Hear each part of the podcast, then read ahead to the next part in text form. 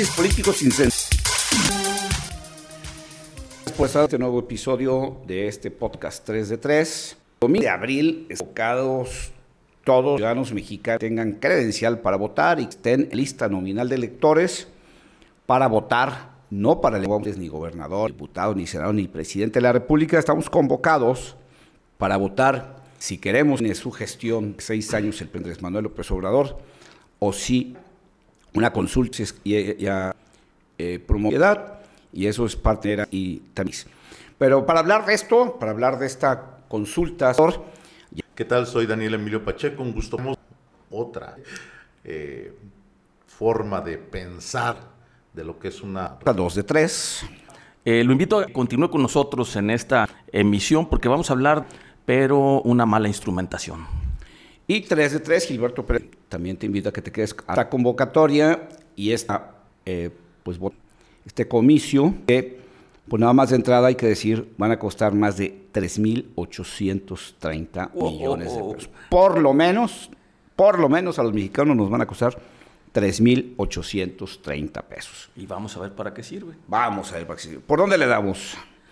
Bueno, eh, de entrada, en esta eh, eh, institución, de este ejercicio que es un ejercicio democrático, sí que se, para que se promueva la parte ciudadana, para que las políticas, las decisiones de gobierno cada vez sean aprobación de la mayoría de, los ciudadanos con la participación de, la sociedad. Una institución que se crea con el propósito de que los ciudadanos tengan la oportunidad de hacer un juicio de sus gobiernos, sus gobernantes, de los funcionarios y revocarles el mandato que en algún momento les dieron por la pérdida de confianza. ¿sí? Un instrumento que eh, se genera y que se provoca para que sea a partir de los ciudadanos, o sea, que sean los ciudadanos los que pidan este eh, mecanismo de, revocación.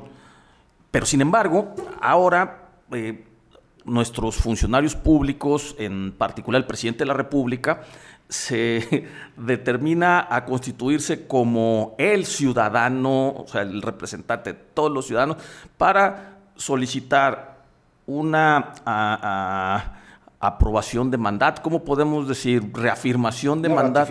Una ratificación de mandato disfrazada de revocación, con una serie de consecuencias y eh, con intenciones ocultas que ya iremos descubriendo a lo largo de esta discusión y de, las opiniones de Gilberto, de Daniel Emilio Pacheco a lo largo de este podcast. Hay una, hay una frase que, he leído últimamente o repetidamente en las frases, en, en las redes sociales, perdón, que, creo que dibuja perfectamente bien este ejercicio que tiene que ver con aquel cuento de Disney de la bruja eh, que se pone frente al espejo y pregunta, espejito, espejito, mm. ¿quién es el más bonito, no? Fíjense que hablando de lo que es la ratificación de mandato, si bien es cierto, bueno, la ratificación o eh, el ejercicio ciudadano que se supone es la ratificación de mandato, la mayoría de las de de los países establecidos, de los países desarrollados, eh, donde la democracia realmente funciona, no lo tiene establecido o considerado, lo consideran innecesario, ¿no? Incluso algo que me llama la atención, eh, Estados Unidos maneja una presencia más corta, con la oportunidad de que te relijas, pero es más corta. Y aquí caímos en esa en ese engaño de que ahora sí hay democracia, ahora sí, porque hay la oportunidad de que tú tú puedas eh, pedir una ratificación.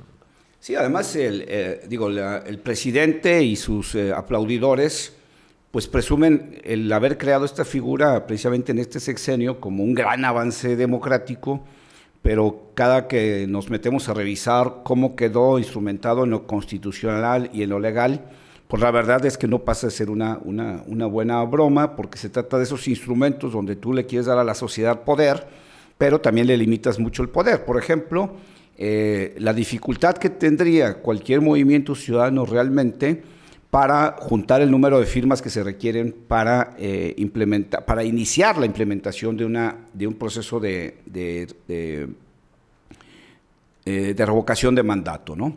Se necesitarían mucho dinero para poder hacer un levantamiento de todas las firmas que se necesitan para empezar este asunto. Pero además, consideremos que la ley, tal como la, dejaron, no establece la condición de que pueda haber campaña, por llamarlo de alguna manera, esquemas de propaganda, tanto para quienes están a favor como para quienes están en contra.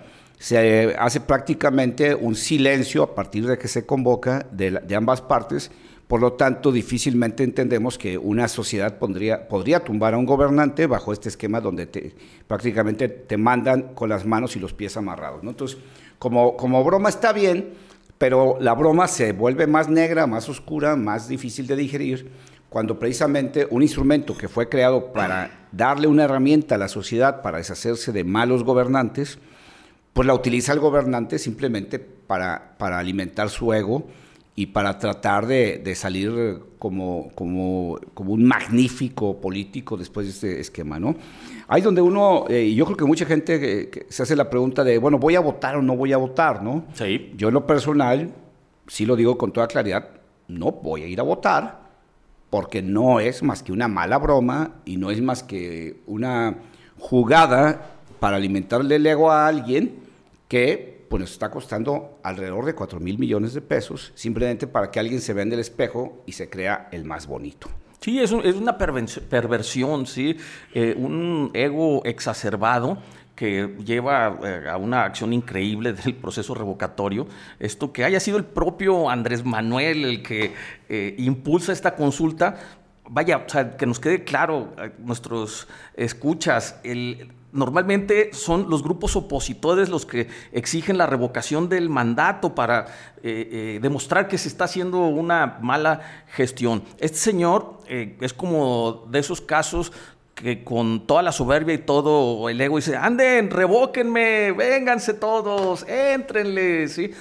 Pero lo hace con los recursos públicos. Ese es el problema. lo hace con, dinero que nos ganamos nosotros y del que nosotros apartamos algo del dinero que ganamos con nuestro trabajo para contribuir a que el gobierno eh, haga cosas para nosotros nos preste servicios, nos dé seguridad, nos dé salud, pero no, eh, del dinero que nosotros contribuimos a, la administración pública, lo utilizan para este ejercicio, para esta mala idea, que dicho sea de paso y, sumándome al comentario que haces, yo con las malas ideas no voy y no voy a participar tampoco. Porque esos 4 mil millones de pesos casi que se van a gastar, pues podrían servir, pues yo me imagino, para el común de la gente que está esperando quimioterapias, que está esperando medicinas, que está esperando una cirugía, cuántas escuelas están necesitando eh, dónde sentarse los niños, un pizarrón, un maestro, y pues esos 4 mil millones pueden tener un, uso eh, bastante eficiente, bastante útil realmente para la sociedad, no para, no para el ego de esto.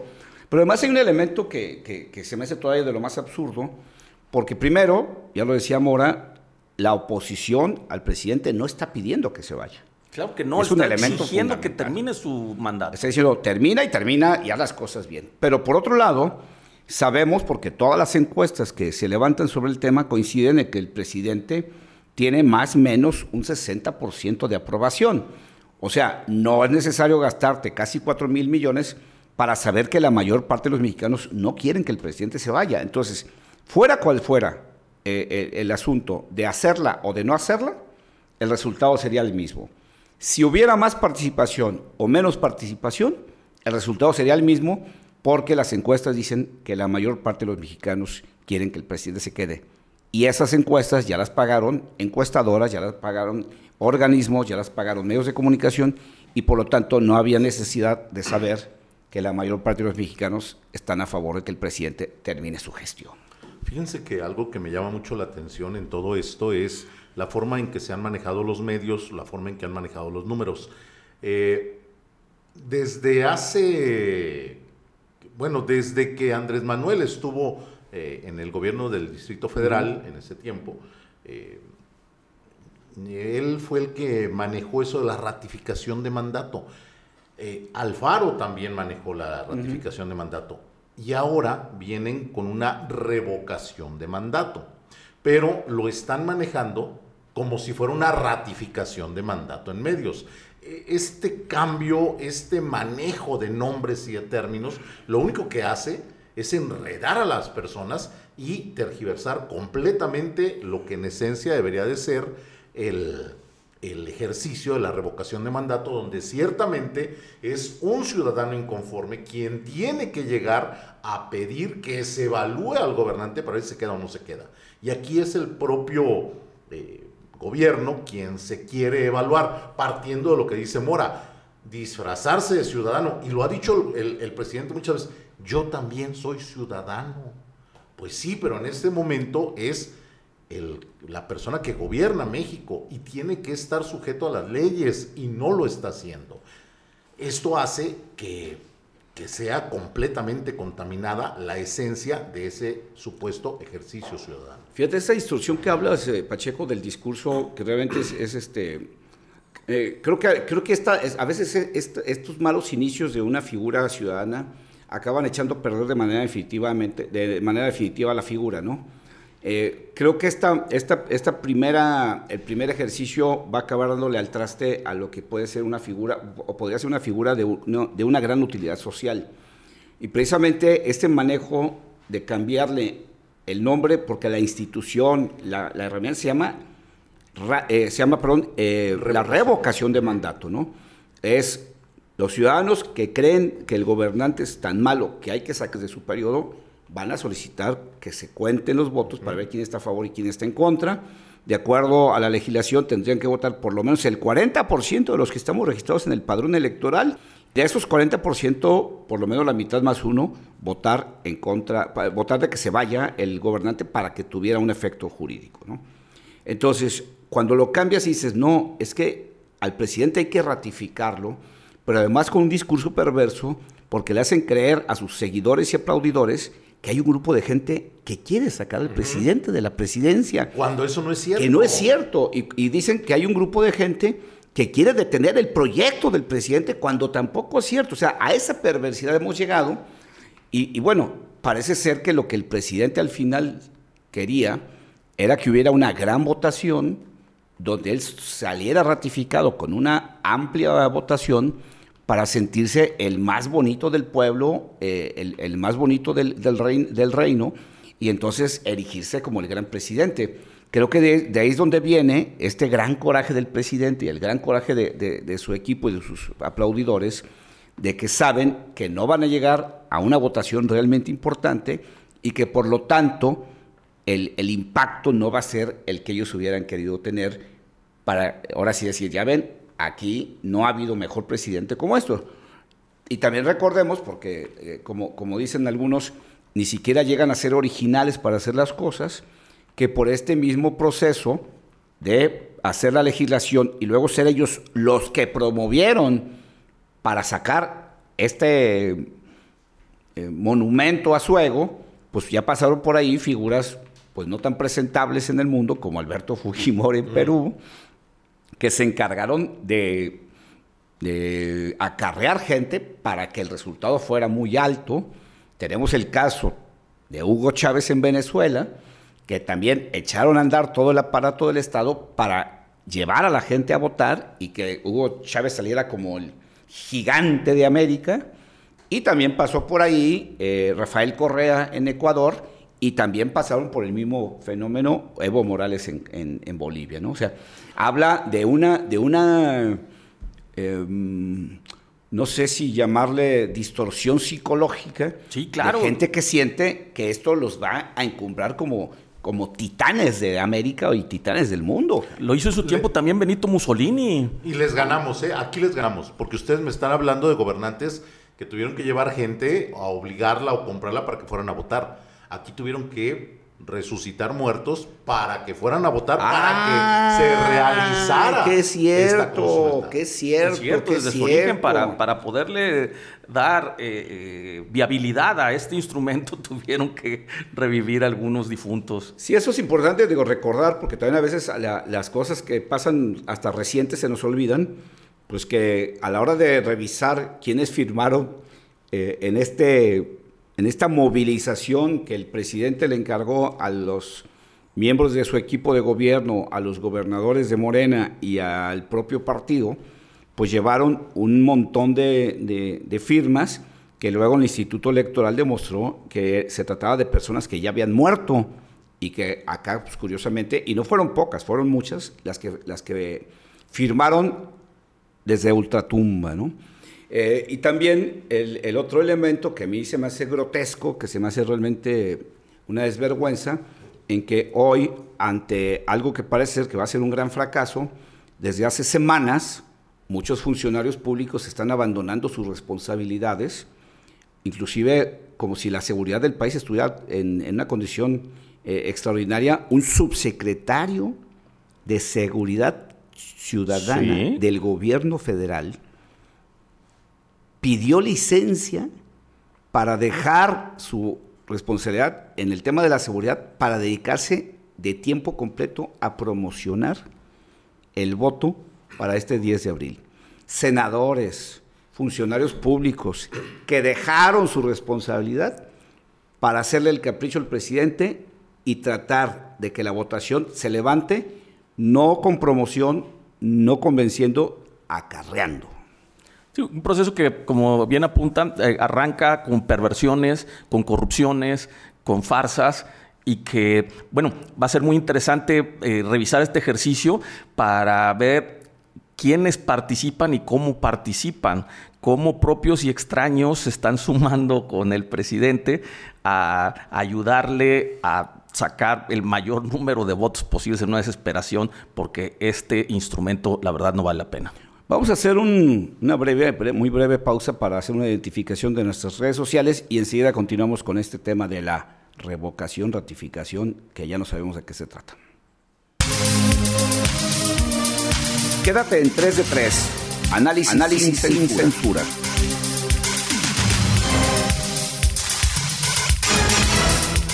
Síguenos en Twitter, arroba Gilberto Pérez, arroba Alberto-Mora, arroba de Pacheco. Regresamos con el análisis. Cualquier parecido con la realidad es mera coincidencia.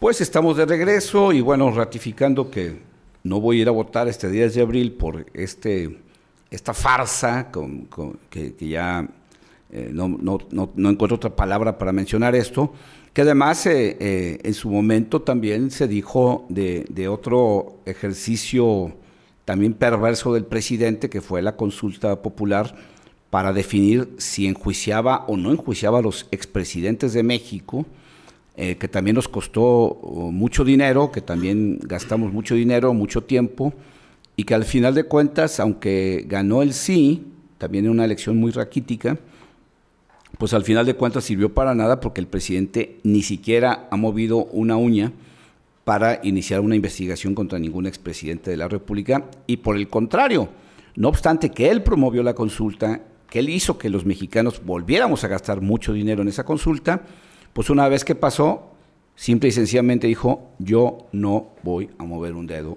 contra ningún expresidente de México. O sea, farsa completa y reconocida por el propio presidente.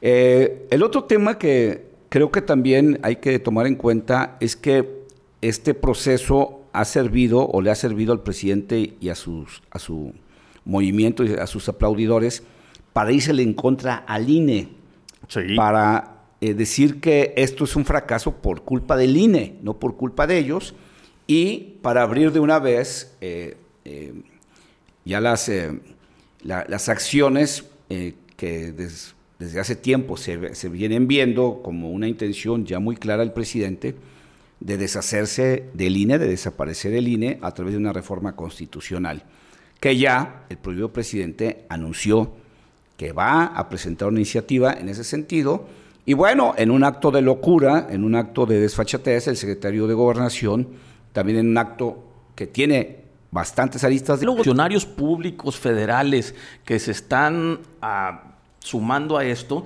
están perdiendo el, estilo, la imagen, el pudor, el pudor. la Claudia Sheinbaum eh, sale no siendo Claudia Sheinbaum en un discurso, en una arenga, no, no, donde. Eh, sale como porrista de este instrumento, de, de este proceso construido a base de mentiras. En un mitin el miércoles 6 de abril en el Monumento a la Revolución. Pero hasta mal se vio. O sea, el, el el respeto que había generado, no en sus eh, bases directas, sí, pero que pudiera haber tenido fuera de su fuera de su primer círculo, ahí perdió mucho esta señora porque la manera de dirigirse a, la opinión pública fue una eh, manera como porrista de equipo de fútbol o de, lucha libre. Ahorita a mí precisamente eso es lo que me preocupa, la forma en que ustedes lo mencionan, los funcionarios públicos están actuando. Todavía puedo entender al irresponsable que está a cargo de la seguridad del país y que dice, bueno, voy a pedir permiso y me voy a retirar unos días. Ok, vamos entendiéndolo. Tiene prioridades pero que funcionarios públicos en pleno uso y ejercicio de recursos públicos manejen así una promoción eh, para ir a una votación, me habla de que es lo que vamos a ver en el 2024, eh, y es preocupante, verdaderamente preocupante. ¿Cuánto costó el evento de ayer? El evento, perdón, de ayer, el evento del, del miércoles 6 en el Monumento a la Revolución.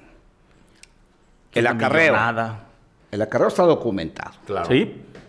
Eh, poner un templete. ¿No, lo pagaron los propios asistentes? Creo que no. el, templete más el equipo de sonido, más vestir todo aquello, más un montón de sillas, que por cierto se vean muchas vacías, por cierto.